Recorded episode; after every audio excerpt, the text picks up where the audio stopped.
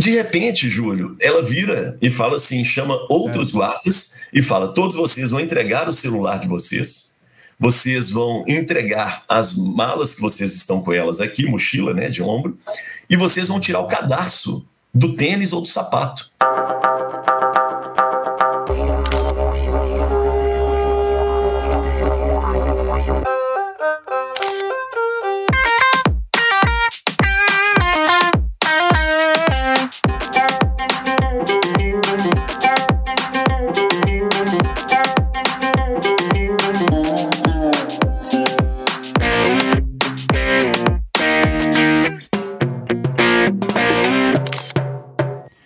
Viajante e futuro viajante, estamos de volta com mais um episódio do Volta ao Mundo em 80 Fotos.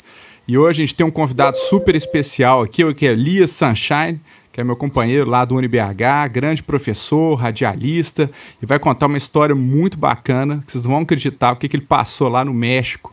Então, nem, nem sempre nas viagens a gente tem só coisas boas para contar, mas eu acho que é uma história que vale a pena compartilhar. E Elias, como é que estão as coisas? Seja bem-vindo aí a mais um episódio aí do nosso Volta ao Mundo e 80 Fotos. Oi, Júlio. Boa, muito bacana, muito obrigado pela, pelo convite, né? E bom dia, boa noite, boa tarde, boa madrugada para quem estiver acompanhando a gente a qualquer horário nesse mundo maluco. E é isso mesmo, achei muito legal a sua proposta, né, de trabalhar com a ideia de viagem, e é o que você falou, né? Viagem tem pontos positivos e negativos, mas o que importa é o seguinte, que a gente viajou e alguma coisa a gente aprendeu, né, Júlio? com certeza. Inclusive, a gente acredita muito nisso, né, Elias? Nessa, nesse poder transformador das viagens. E o que a gente tenta passar para os nossos ouvintes aqui e nos no nossos canais do Volta ao Mundo realmente é preparar para encarar a viagem e, aprender muito com aquilo, né? Porque eu acho que é, várias habilidades a gente, a gente treina, né? É, tomada de decisões, é, gestão de conflitos e até melhora como pessoa mesmo, né? Mas se apresente para a gente aí é, quem que você é, a gente tem né, ouvintes do mundo inteiro aí, então acho que é legal para as pessoas conhecerem mais um mineiro aí especial aí na nossa lista dos convidados. Muito bom. É, bom, o meu nome é Elias Pereira dos Santos, né? Mas nome artístico ficou Elias Santos. E também tem um nome artístico que é o Elias Sunshine, né? Eu sou formado em rádio e TV pela Universidade Federal de Minas Gerais, lá no século passado. Né? Eu tenho uma pós-graduação em gestão de projetos culturais, que é uma área que eu me interesso muito. É, tenho mestrado em comunicação social também na UFMG, trabalhando principalmente com programas de auditório. E agora estou fazendo doutorado também na UFMG, na comunicação, numa linha nova sobre comunicação, vulnerabilidades e territorialidades, e trabalhando com The Voice Mais, trabalhando com as pessoas idosas, né, esse público que tem crescido.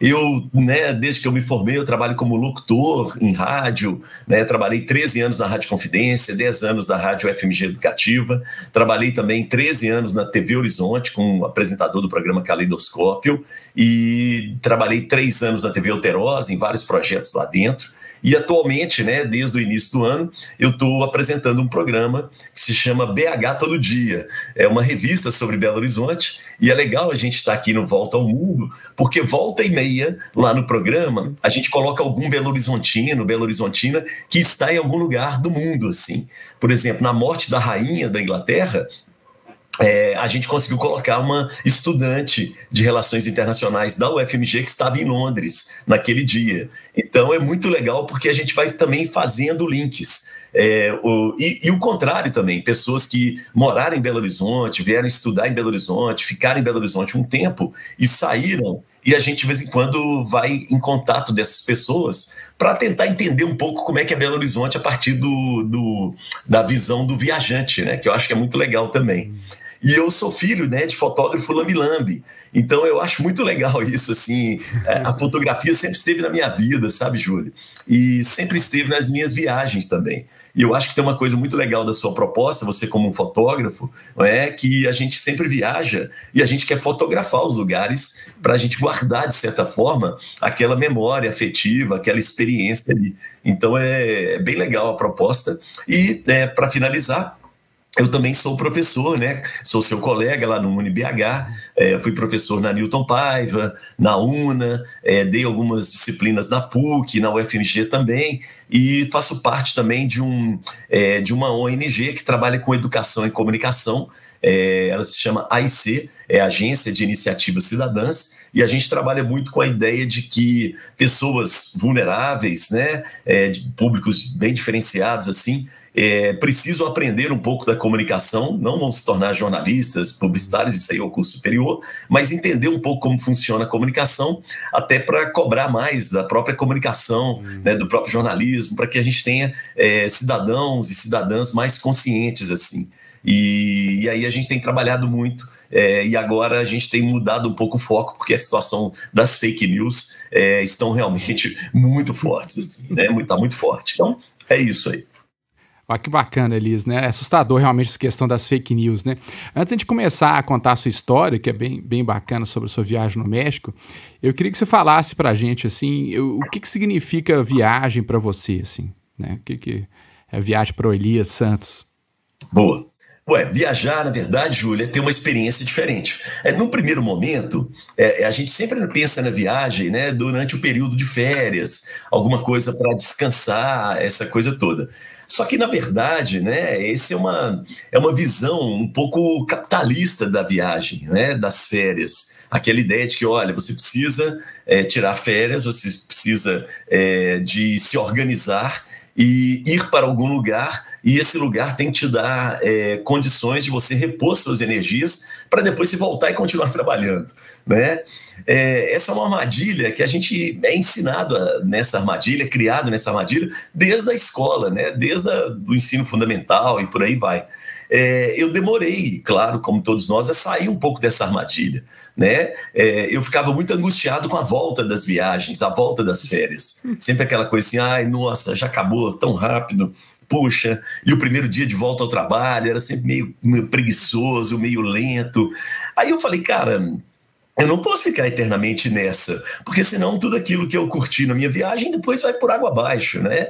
Então eu, eu, eu comecei a entender, né, junto com a minha esposa, minha família, que a viagem é uma experiência e que nunca é assim, ah, nunca mais vou voltar lá, até a próxima, sei lá quando volta aqui. Não, pode ser um até mais, assim eu, eu gosto, às vezes, de voltar em alguns lugares que eu já fui.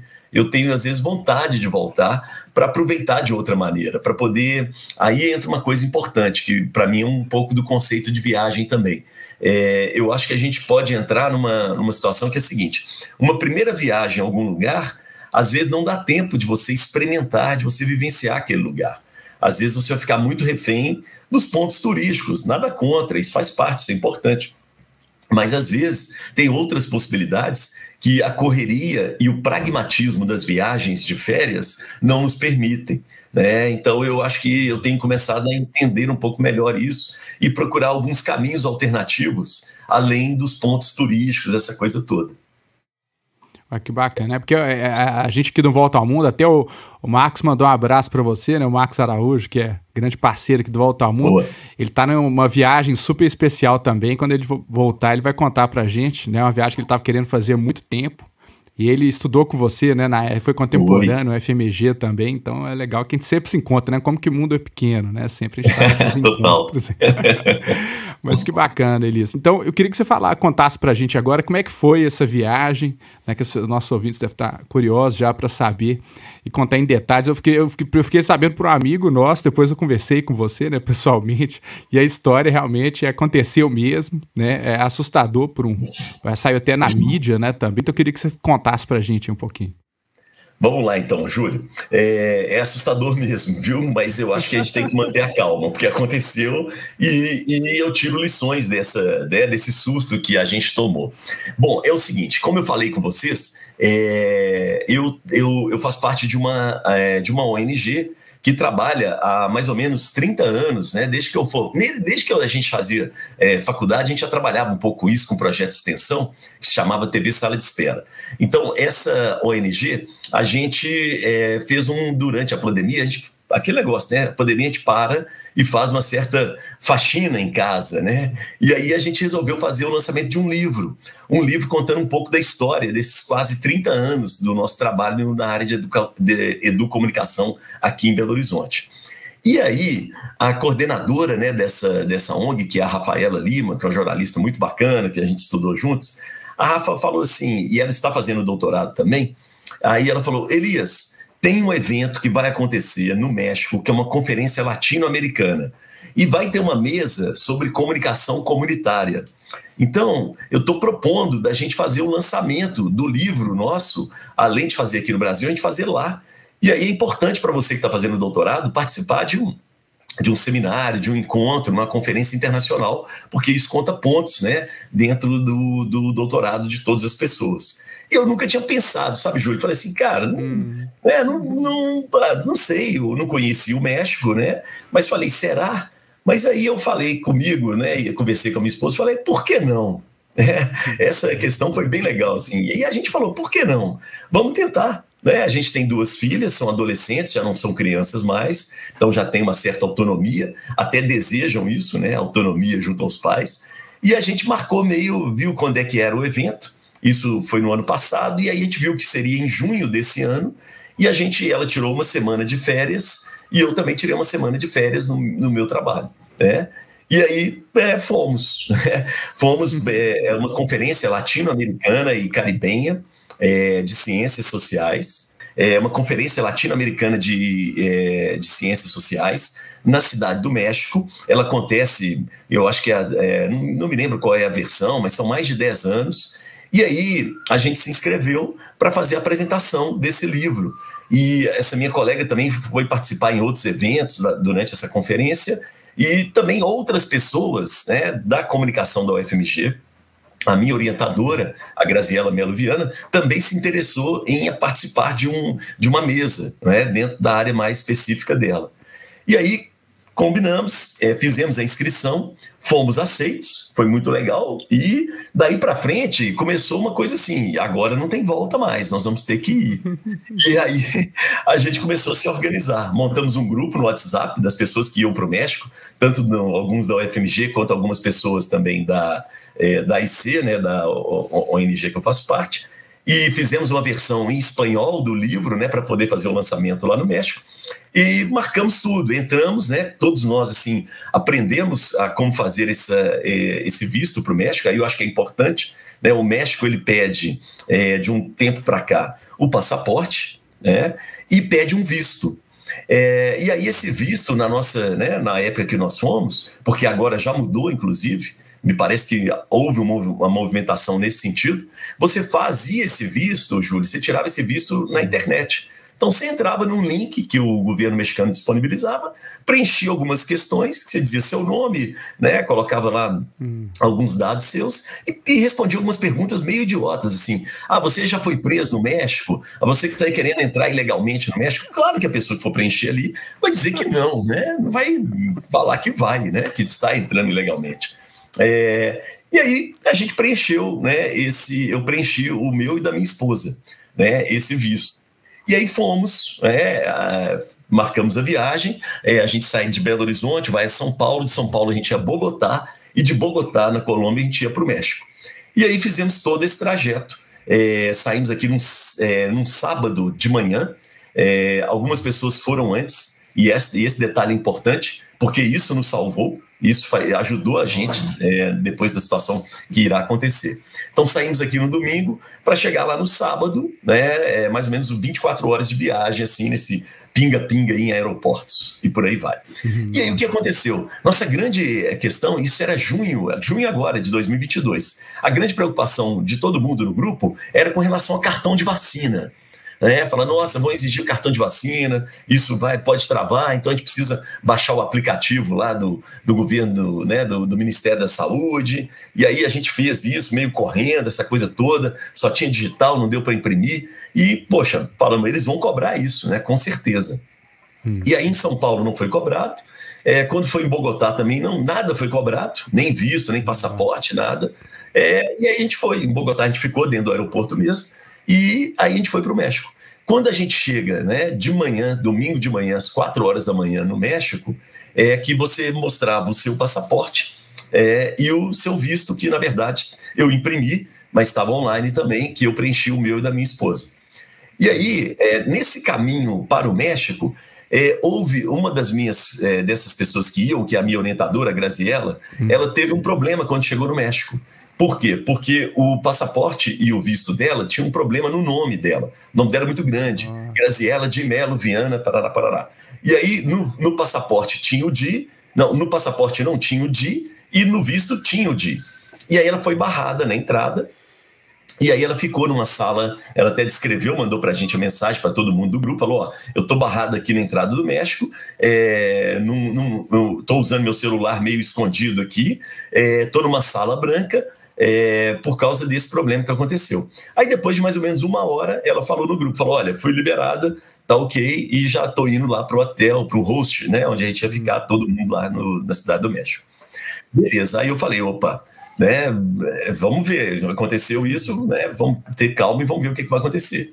Eis que a gente chegou, quatro horas da manhã, eu, a minha esposa e mais uma colega nossa, estávamos de três, isso também nos ajudou muito. Aí essa colega nossa, ela entrou, eu e minha esposa estávamos na sequência, e aí o pessoal da imigração, do serviço de imigração, parou e falou: tem um problema no seu, no seu visto. E aí o que, que eu fui olhar, né? Eu vi que eu tinha preenchido né, o meu passaporte Elias Pereira dos Santos, é, Elias o nome, Pereira dos Santos o sobrenome. E aí no visto eu preenchi equivocadamente Elias, o nome, Elias Pereira uhum. dos e Santos como sobrenome, apelido, ah. né?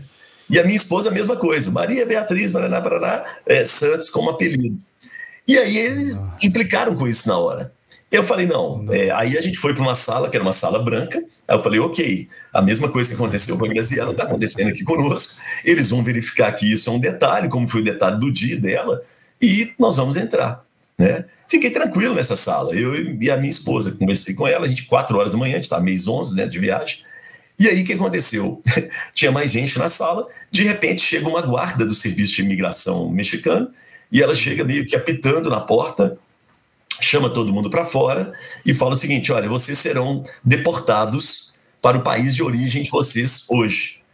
Aí eu falei, não, eu sou professor, estou vindo apresentar um, sou pesquisador, estou vindo apresentar um, um, um, lançar um livro aqui no, no Congresso Latino-Americano. Ela, no, e aí toda hora ela pegava o celular e pegava o Google Translate para o português e falava: passaportes e vistos irregulares, é, vocês vão ser é, deportados. Aí eu falei: não, mas eu tenho um compromisso marcado, é na sexta-feira, eu não estou vindo é, a passeio, eu estou vindo para trabalho também. Ela apertava de novo o Google Translate: não, vocês não serão deportados porque o passaporte e o visto.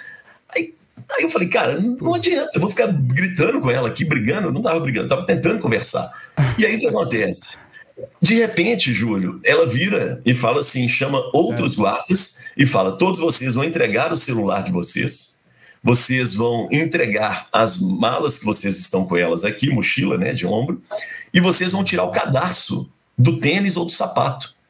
Quando ela falou, vocês vão tirar o cadarço do tênis e do sapato, eu virei para minha esposa e lembrei dos filmes. E falei assim: estamos presos.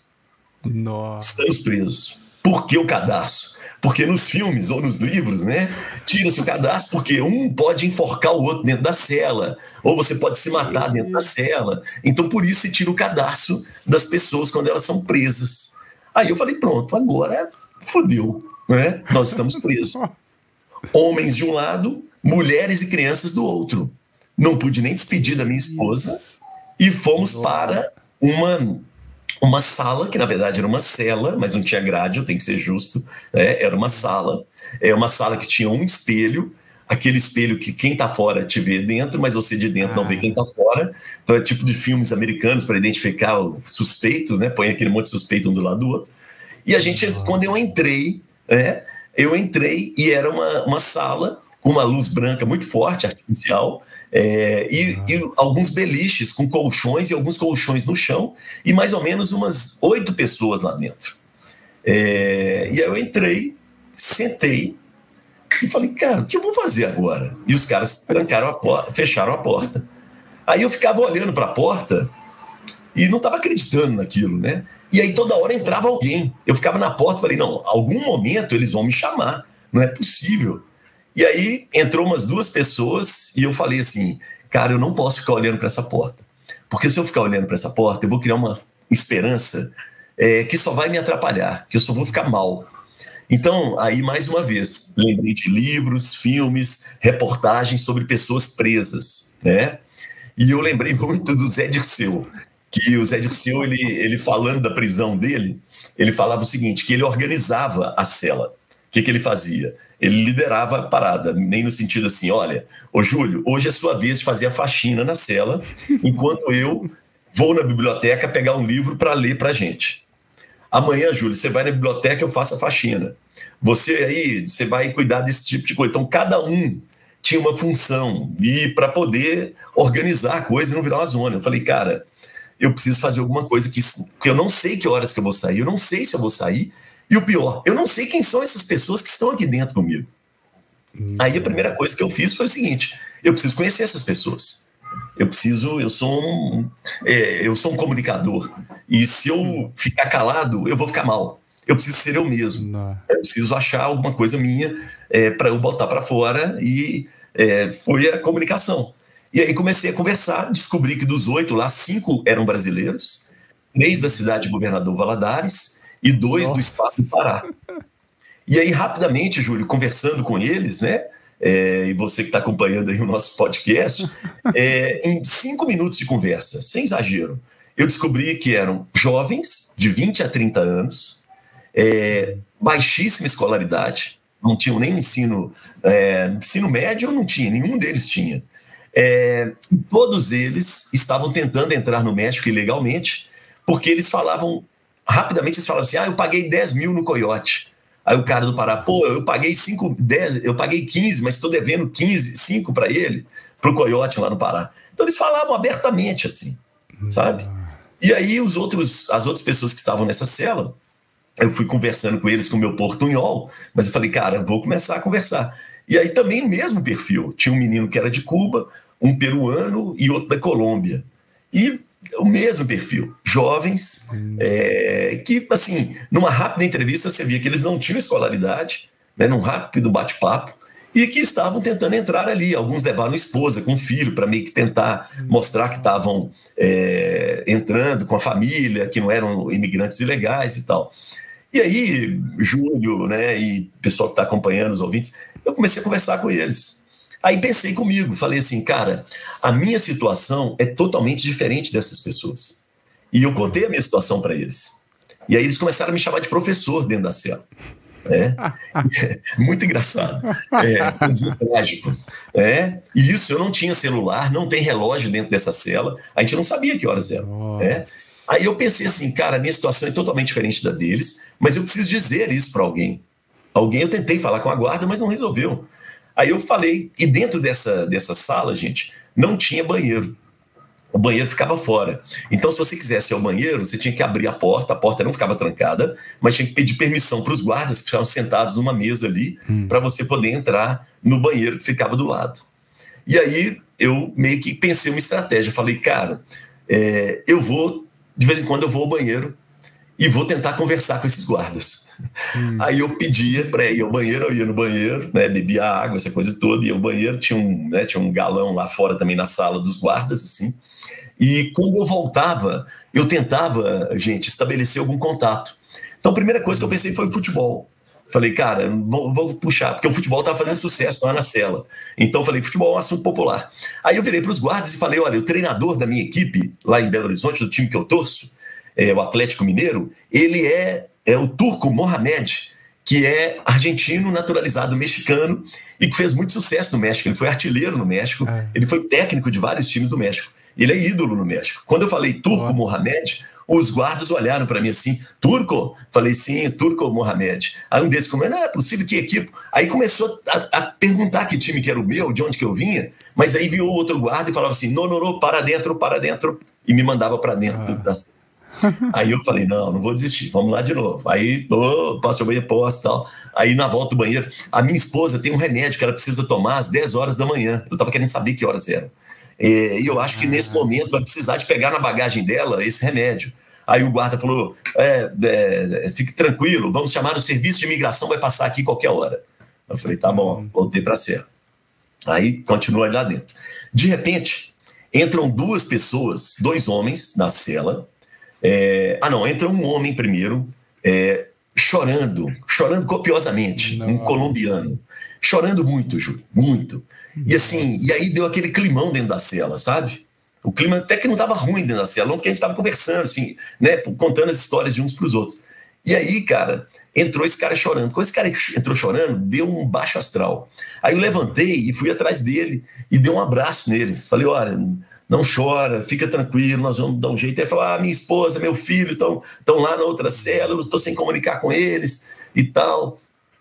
Aí eu falei, tem outras pessoas aqui que estão nessa situação também, a minha esposa está lá. Aí eu falei, você acredita em Deus, alguma coisa assim? Senta aqui, reza um pouco. Aí ele, ah, chorando, chorando, ele acalmando, levei uma água para ele. Porque eu falei, cara, eh, se ele, se o baixo astral rolar aqui, vai ficar pesada a nossa situação. Já está ruim. Já é ruim o negócio, gente. Já é ruim. Tá? Não é bom, não. Eu estou romantizando um pouco aqui, porque é o que eu dou conta de falar também mas bati um desespero. Em vários momentos eu assim, eu ficava mentalizando a minha esposa, pedindo força para ela, para tomara que Beatriz esteja bem. Eu mentalizava as minhas duas filhas, isso era um domingo. É, eu falei, tomara que elas não entrem no WhatsApp e queiram falar com a gente. É, tudo ao contrário, né? Porque eu e minha esposa, a gente tem um grupo da família, a gente vive querendo que as meninas entrem no grupo para poder falar alguma coisa, dizer o que estão sentindo e tal. E aí eu falei, tomara que elas não entrem, tomara que elas esqueçam da gente hoje, domingo, tem as colegas delas, teve uma festa lá em casa, e tomara, tomara. E o que, que eu fiz? Mentalizei a professora Graziella e a outra colega minha, a Rafaela, que já tinham entrado. Falei, tomara que elas né, eh, façam alguma coisa e, e nos ajudem nesse sentido. Né? É, e aí, então entrou esse cara chorando, e depois entraram outros dois caras, bem altos e fortes, caras fortes mesmo, cabeça rapada, hum. e eles dois sentaram no beliche. E quando eles sentaram no beliche, eu meio que saquei assim, falei, cara, eu tô achando que esses caras são um casal. E aí uhum. sentaram os dois lá. E aí eu continuei conversando com os outros lá, né? É, e aí um deles, um desses dois que chegaram por último, uhum. olharam para mim e minha voz, né, meio é, alta, essa coisa toda, e eles viraram e falaram assim, apontaram para mim. Aí eu falei, bom, vou lá no beliche, né? Aí sentei lá no beliche com eles. Aí perguntei para eles: Do you speak English? Hum. É, habla espanhol? Aí um deles virou e falou assim: Turkish. Eu falei: Turkish? É. Aí o que, que eu fiz? Eu pensei, cara, a gente faz umas idiotices, né? Aí a primeira coisa que eu fiz, que eu pensei, gente, foi assim: eu baixei e fiz tipo lá, assim, ó. Assim. Aí os caras, Turkish. Eu falei, não, eu sou católico. Aí eles, catholic? Eu falei, é catholic. Aí eu comecei a fazer o nome do pai.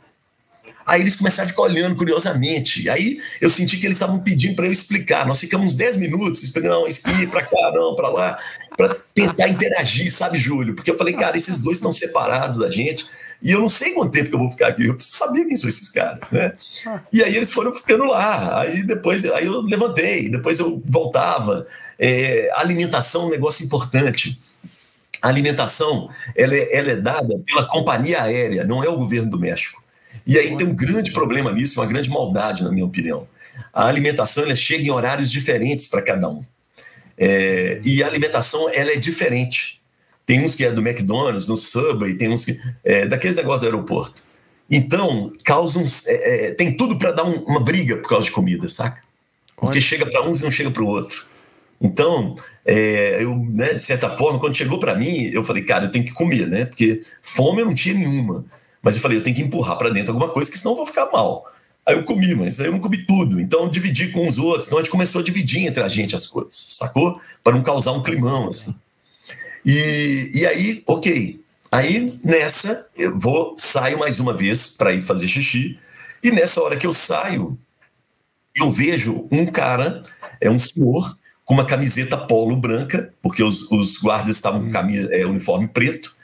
E eu vejo esse senhor, olho para ele e falo assim: é, eu sou professor, tem uma conferência, uma conferência latino-americana. E ele, professor? Eu falei, sim, professor. E eu olhei o nome dele, olhei, ele estava com, com o nome de identificação, chamei pelo nome, hum. Jorge, Jorge. Aí ele tampou na hora, falou, no. Aí ele virou para mim, me deu um papel, uma caneta e falou: escreve tu nome de tua esposa e o evento que vai participar. E aí eu fui, escrevi hum. tremendo, juro, tremia, tremia, cara. Ele falou: calma, professor, calma, professor. Aí eu escrevi, que escrevi. Angústia, angústia juro. Entreguei para ele, voltei para dentro né? Fiquei lá na cela um tempo. Daqui um tempo, não me lembro quanto tempo, é, no final das contas, gente, eu fiquei detido, eu e minha esposa, de quatro da manhã às quatro da tarde. Foram 12 horas. É, aí ele, esse cara aparece e me chama lá fora. Aí eu vou lá fora, falo, nossa, esperança. Aí ele vira para mim e fala o seguinte: professor, ele, ele pega um papel, ele imprimiu a programação do evento, da Conferência Latino-Americana, Claxo, que ela se chama. É. E aí ele imprimiu o evento e me mostrou e falou: seu nome não está aqui, professor. Aí eu olhei e falei: não, esses aqui são os convidados principais. Eu não estou aqui. Eu não faço parte. É, José Saramago, Saramago não, é, desculpa, tinha, tinha outros convidados, assim, entendeu? Outros convidados. Sim. Eu não tava. É, eu falei, eu não sou famoso, eu não estou aqui. Até a Manuela Dávila estava lá também numa, numa mesa. E aí, né, é, ele virou e falou assim: é, então me prove que o, você está aí. Aí eu falei: eu preciso do meu celular. Aí ele falou com os guardas: pega o celular dele. Hum. Nesse momento, gente, os guardas abriram a gaveta e tava uma zona essa gaveta. Tinha celular misturado, tudo bagunçado. Aí eu senti que o agente da imigração, esse Jorge, ele deu uma dura nos guardas.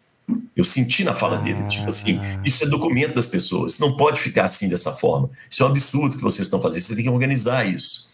E aí eu saquei assim, esse cara é superior aos outros. É, então eu não vou conversar mais com os guardas, eu vou tentar resolver meu caso com ele, porque ele é que vai mandar no negócio, ele é que manda aqui nessa situação. Uhum. E aí achei meu celular, liguei, graças a Deus estava com bateria, né? E, e, aí essa bateria, assim, eu fui procurando, Júlio, eu não encontrava as mensagens que eu tinha trocado. Desesperado, velho, passando, passando, puf, aí encontrei. A programação da sexta-feira, o evento começava na quarta, a minha que mesa era uma mesa tá? pequena, a minha lá, junto com outras pessoas, encontrei e mostrei para ele. Aí ele virou para mim e falou assim: é, ele, é, professor, né? É, eu vou olhar a situação e volto e te falo. Aí eu voltei para dentro da cena. Aí, cara, eu falei, cara, porra, bicho, é aquele negócio, né, gente? Existe uma luz de esperança, mas também não tem nada de concreto, nada de ser, conseguir essa pessoa, não consigo falar com ela direito, não sei, né? E continuamos na cela, né? Algumas pessoas começaram a dormir. Eu falei, tentei me concentrar, falei assim, cara, não vou dormir, porque eu não quero trocar a noite pelo dia, senão minha cabeça vai virar uma bagunça. Eu não vou entrar nessa, né? Então continuava, tentava conversar com alguém, tentava pensar alguma coisa, rezava, né, meditava, fiz muita meditação, mas falei, cara, não vou dormir, não posso. Andava. Nessa de andar tem uma coisa muito engraçada. Os dois turcos, eles começaram a andar pela cela, né, pela sala, né? É, um com a mão no, no ombro do outro e eles meio que falando, rezando. Tipo assim, então eles andavam dentro da cela, durante um tempo paravam, sentavam lá e andavam de novo. Aí é, eu comecei a conversar mais, conversando com as pessoas que estavam lá. Acho que isso aqui é muito legal. Os brasileiros que estavam lá tinham é, vários perfis diferentes. Tinha gente que era agricultor em Montes Claros, em Montes Claros não, em Governador Valadares, jovens que trabalham no campo. E eu perguntando para eles, pô, mas você não vai estudar? Não, não vou estudar. Falei, pô, você devia fazer educação de jovens e adultos. Ele falou, não, eu tenho vergonha, o professor vai, vai me dar bomba. Eu falei, não, velho, eu tenho um irmão que dá aula em Belo Horizonte, no, na prefeitura, educação de jovens e adultos. Os professores são muito legais, os professores querem ajudar.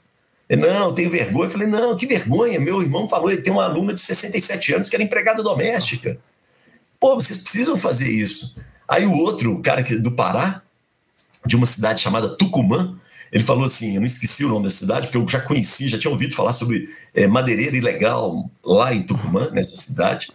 E esse cara virou para mim e falou: professor, eu sou mecânico lá. Eu falei, pô, você é mecânico? Eu falei, é mecânico. Eu trabalho de segunda a sexta, de sete, meia da manhã, sete horas da manhã, sete da noite, e eu faturo por semana oito mil reais. Eu falei, cara, oito mil reais, bicho. Ele falou: É, mas eu sou separado da minha esposa, eu gasto tudo com prostituta, com droga, com bebida. Falei, cara, não é possível, velho. Aí ele falou, eu falei, por que você quer ir para para os Estados Unidos. Ele falou: não, professor, no Instagram dos meus amigos que entraram, pô, os caras só postam foto com carro importado, só postam com piscina, churrasco. Eu falei, cara, primeiro, eles estão nos Estados Unidos, qualquer carro que eles postarem vai ser um carro importado. Então, velho, porra, velho. E outra coisa, você já viu alguém triste no Instagram? Aí nessa hora, bicho, ele parou. São pessoas muito simples, Júlio. Muito simples. Ele parou e falou: professor, você tem razão. Eu nunca vi ninguém triste no Instagram. Falei, cara, então, velho, isso é uma ilusão. Ele falou, é, eu vou parar de usar o Instagram, vou comprar um celular que não tem nem acesso ao Instagram. Falei, não, velho, não precisa fazer isso, você só precisa tomar juízo, assim. Né? E por aí vai. E as conversas eram nesse nível, sabe, Júlio? Falei, cara, me explica o seu trabalho. Aí ele me explicava. Aí ele falava algumas coisas que eu não conhecia sobre carro. Aí eu falei, pô, velho, tá vendo? Você conhece coisas que eu não conheço. Entendeu? Você tem uma técnica, você, pô, não falta serviço para você. Cara, você não precisa ficar entrando no México. Aí ele me confessou. Ele virou e falou assim: professor, é a terceira vez que eu estou tentando entrar. Eu falei, é a terceira vez? Ele falou: e da última vez eu consegui entrar nos Estados Unidos, mas nos Estados Unidos, no início da fronteira, eu fui pego e fui levado para um galpão enorme, um, sei lá quantas mil pessoas lá dentro, um calor insuportável. E aí, quando eu fiquei é, sabendo, chegou um ônibus eu fiquei super feliz porque falei, pô, o ônibus vai levar a gente para outro lugar, eu vou ficar livre e tal. Aí ele falou assim: quando eu vi o ônibus, professor, é tipo ônibus de Velozes e Furiosos, que chega com grade na, na, na, na janela. Aí falei, ele falou assim: eu, eu fui. Eu, ele falou assim: eu fui preso. E aí, gente, ele ficou sete meses preso nos Estados Unidos. Nossa numa penitenciária, depois foi transferida para outra, até ser deportado de volta para o Brasil. E mesmo assim, o cara continua tentando entrar no México. E ele estava tentando entrar é, com um, um, o currículo dele de lutador de MMA.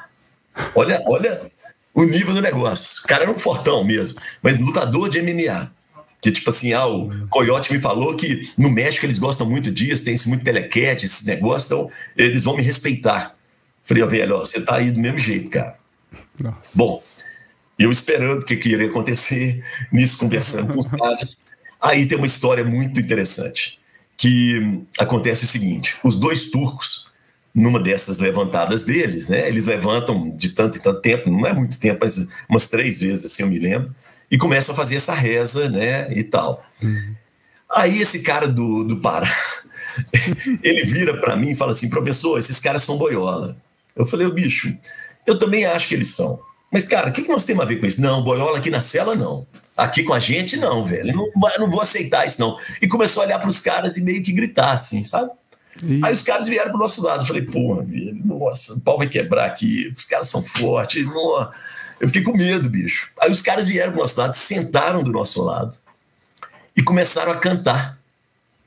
Mas aí eu saquei que eles não estavam mais rezando, eles estavam cantando uma coisa meio pop, porque tinha um refrão, repetia, não é turco, eles só falavam turco. é.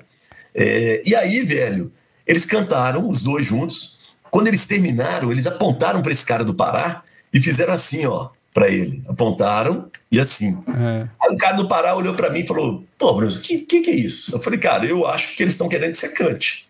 Falou, que cantar? Eu falei, velho, antes não estava cantando que a bosta daquele Gustavo Lima, porque nós tivemos uma discussão lá por causa do Gustavo Lima. Por causa de, de lance de pegar dinheiro de prefeitura. Que eu falei com ele assim: ó, é diferente lei de incentivo à cultura, vou explicar para vocês. Né? Aquilo ali é dinheiro que já está reservado para saúde, para educação. O prefeito pegou e está passando. Pô, o Gustavo Lima, pô, eu falei, o Gustavo Lima pode até nem saber disso, vamos dar um desconto, mas o assessor dele, alguém sabe da equipe dele. Então, é treta. É. Aí o cara cantou, começou a cantar tchê, tchê, tchê, tchê, tchê, tchê, tchê, Gustavo Lima. Aí quando ele começou a cantar tchê, tchê, tchê, tchê, tchê, os turcos começaram a batucar na mesa. Aí o guarda, velho, abriu a porta. Ele olhou, fez assim, fechou, deixou. Aí, cara, o que que acontece? Aí começou a rodar, todo mundo tinha que cantar, Júlio.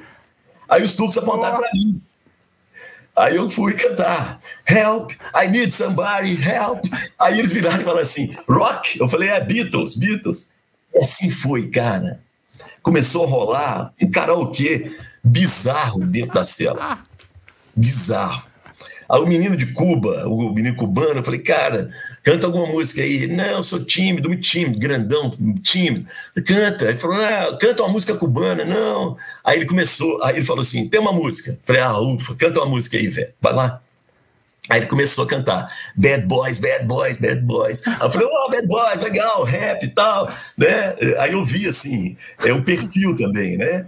É, é, é, um jovem que não tem nenhuma ligação com a cultura cubana, que talvez esteja negando, inclusive, a cultura cubana, hum. por diversos motivos, até pelo né, o autoritarismo e tal, assim, tudo.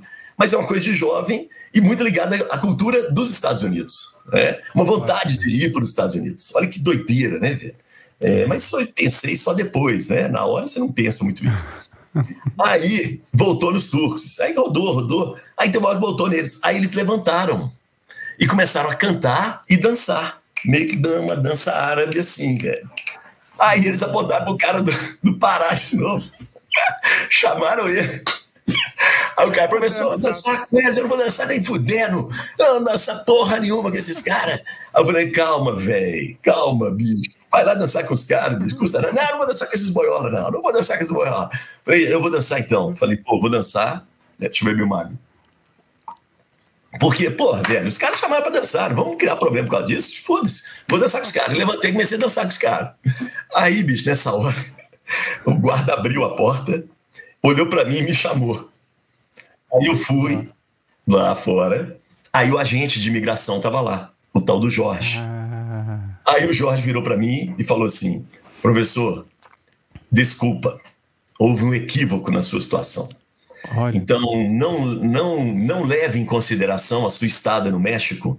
É, é isso que aconteceu aqui, por favor. É, aí eu falei, e a minha esposa? Ele falou, não, sua esposa também já está avisada e vocês vão sair daqui a pouco. É, aí eu virei para ele e falei assim: Eu posso me despedir dos meus companheiros de cela? Ele falou: Pode.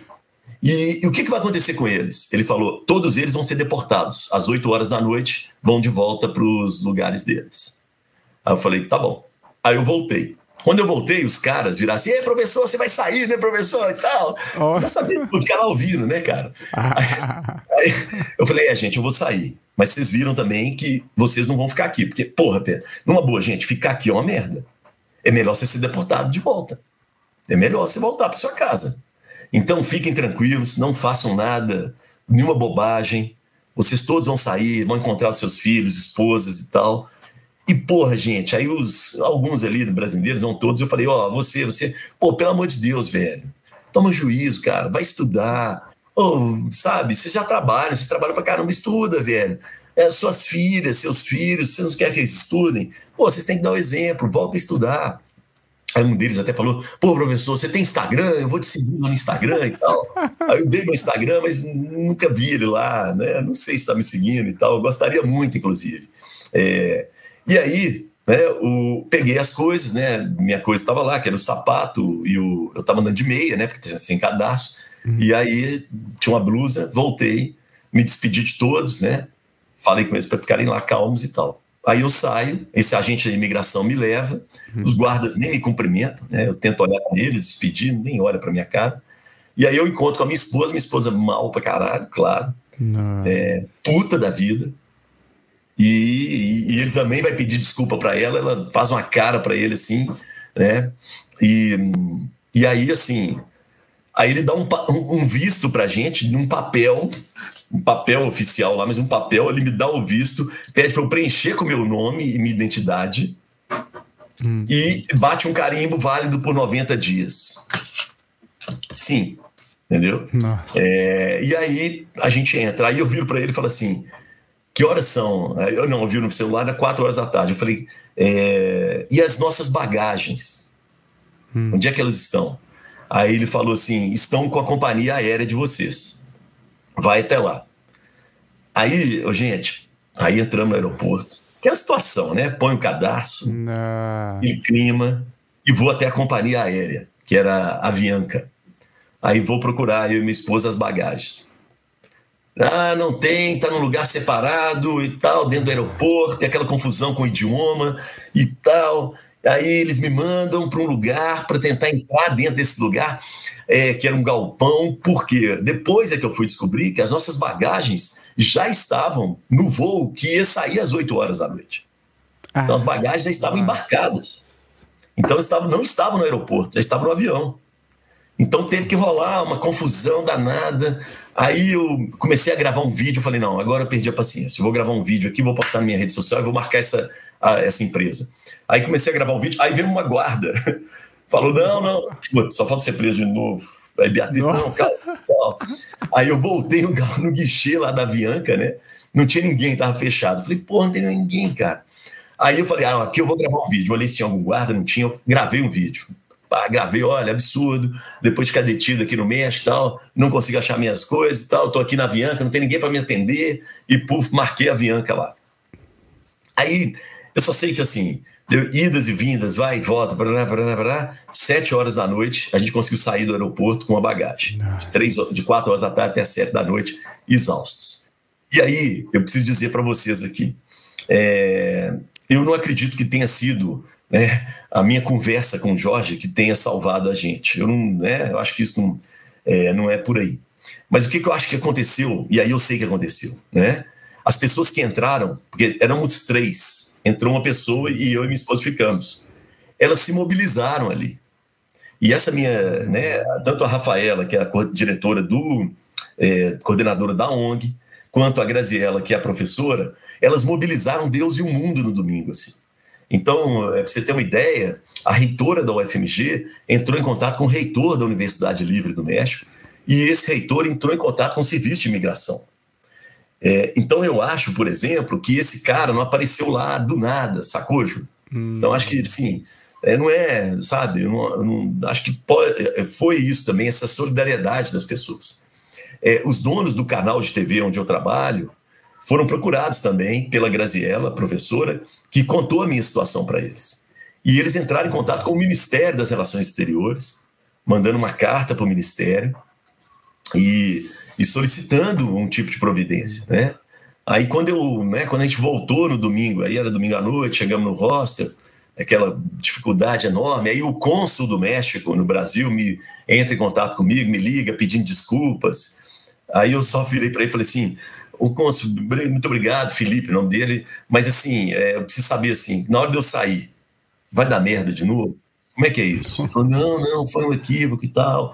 Aí eu falei, olha, sinceramente, eu tenho duas filhas adolescentes, assim, o mundo dá voltas, pode ser que eu precise de voltar aqui no México, como é que vai ficar? Ele falou, não, seu passaporte não tem carimbo de que foi deportado, porque é o seguinte, algumas pessoas que foram participar do evento, pelo menos que eu saiba, dois professores de, do Rio de Janeiro, foram deportados de volta. E deportados com carimbo né, de deportação no passaporte deles, que vai levar para o resto da vida. Então, prejudica visto em qual, qualquer parte isso, do mundo. Né? Qualquer parte do mundo. Né? Então, assim, é, e aí eu. Aí, né, é, o que que acontece? A minha esposa, a princípio, queria voltar. Falou assim: não, não quero ficar. Eu falei: não, Beatriz, eu preciso ficar porque tem um evento que eu vou participar. E eu acho que a gente tem que, né, superar um pouco as coisas. E aproveitar, pô. A gente demora tanto a sair, né, sozinho nós dois, com as filhas, é sempre com elas e tal. Ainda pensamos, Júlio e pessoas que estão ouvindo a gente, ainda pensamos em levar as duas. Vocês imaginem se a gente tivesse levado as duas. Uma tem 13 e outra tem 17 anos. Cara, ia ser traumatizante o negócio. Né? Então a gente uhum. pensou ainda nas possibilidades, mas como elas estudam no Colégio Santo Antônio, que é um colégio muito apertado, elas mesmas já falaram: não, não dá para a gente ficar uma semana fora e tal. E por aí vai. E aí nós entramos no México, né, cara?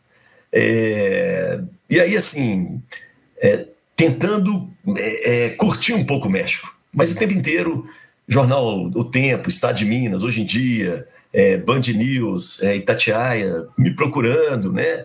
E eu, uhum. assim, falei, cara, quer saber de uma coisa? Eu vou dar, esse, eu vou, vou dar entrevista. Porque eu acho que, assim, eu acho que as pessoas merecem mais dignidade. Mesmo que elas estejam tentando entrar ilegalmente no México, eu acho que todo mundo merece um tratamento melhor. Uhum. E se o México quer fazer igual os Estados Unidos em termos de rigor, porque isso o, os Estados Unidos têm cobrado do México esse rigor, né? Que faça como se faz nos Estados Unidos. Se eu quero entrar nos Estados Unidos, eu tenho que fazer uma entrevista. Antes, aqui no Brasil, uma entrevista lá separada, individual, para eu contar a minha história. E é o que eu falei com vocês, gente. Com cinco minutos de conversa com essas pessoas que já estavam na cela, uhum. dá para perceber claramente pela baixa escolaridade, pela juventude deles, uhum. e, né, que eles estavam tentando entrar ilegalmente.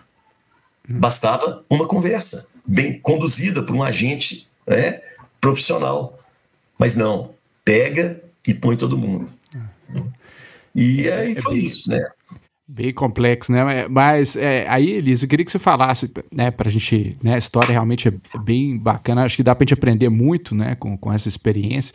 Eu queria que você falasse para os nossos ouvintes aí a questão da, de alguma dica que você tem para evitar esse tipo de, de problema, né? É lógico que tem, tem vezes que dá azar mesmo, não tem como, mas assim, o que, que para minimizar o risco, assim, o que, que você dá de dica para gente? Ô, Júlia, é muito boa a sua pergunta, porque eu acho que é o seguinte, gente, é, às vezes, e às vezes eu coloco isso muito na correria, né? Ah, tô correndo muito e tal. Hum. É, deveria ter preenchido corretamente aquele o visto. Exatamente como foi pedido ali. Então, acho que sabe essas coisas assim, confere o nome que está no passaporte, a identidade, os números né, do passaporte com o visto.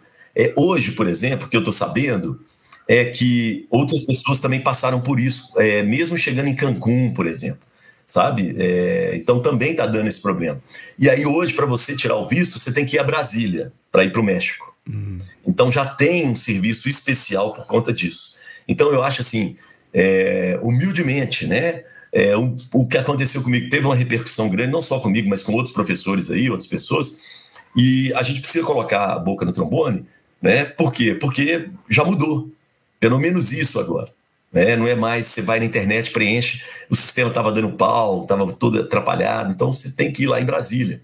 É um custo maior. Né? Então eu acho que é isso, sim. E se puder, gente, eu acho que aí uma coisa de uma pessoa mais velha mesmo, eu tenho 52 anos. Imprime tudo e leva impresso também, sabe? Os documentos, essas coisas todas, que eu acho assim, que tá ali, velho.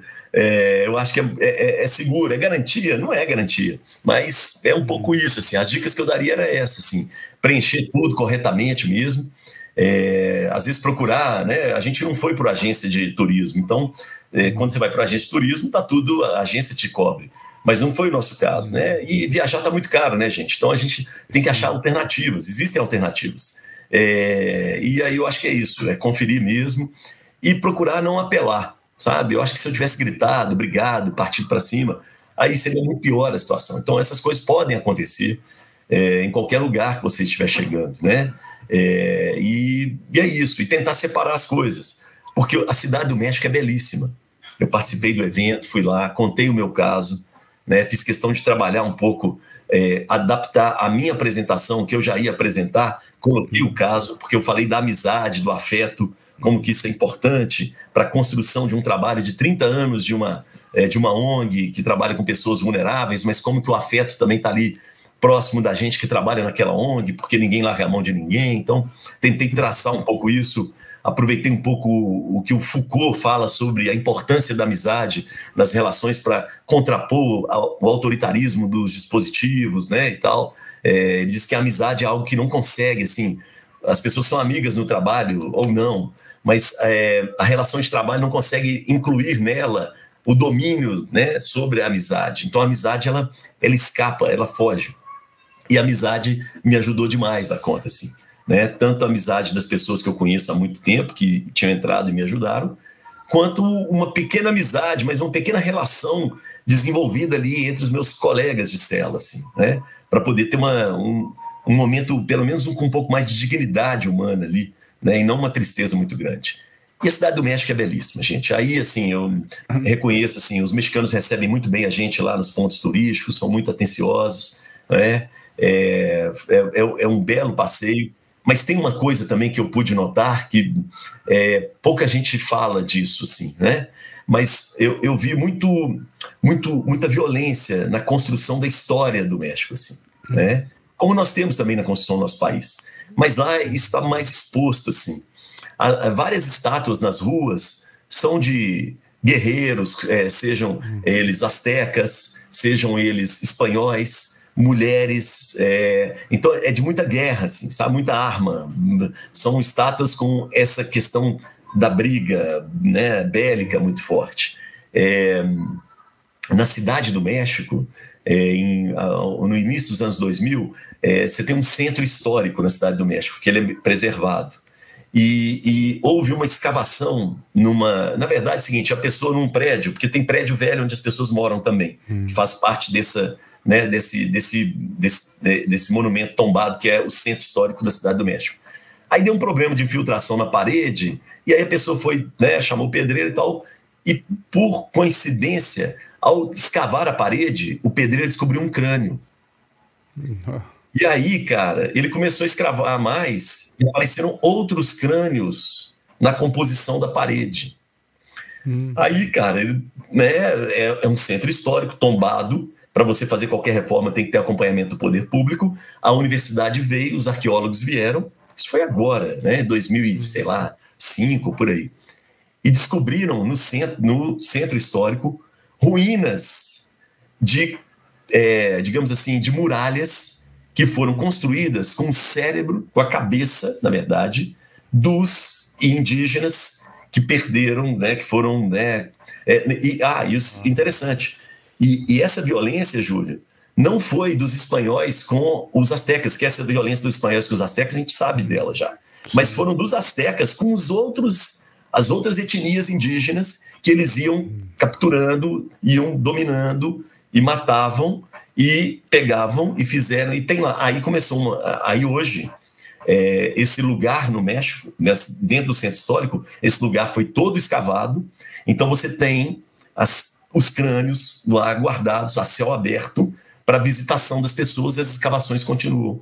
E são pirâmides que foram construídas usando, não tinha tijolo, né, usando hum. o crânio dos, dos, é, dos derrotados para poder construir aquelas muralhas. Então, existe algo ali de muita é, violência, existe muita beleza, assim, mas é, existe uma guerra ali muito forte, né?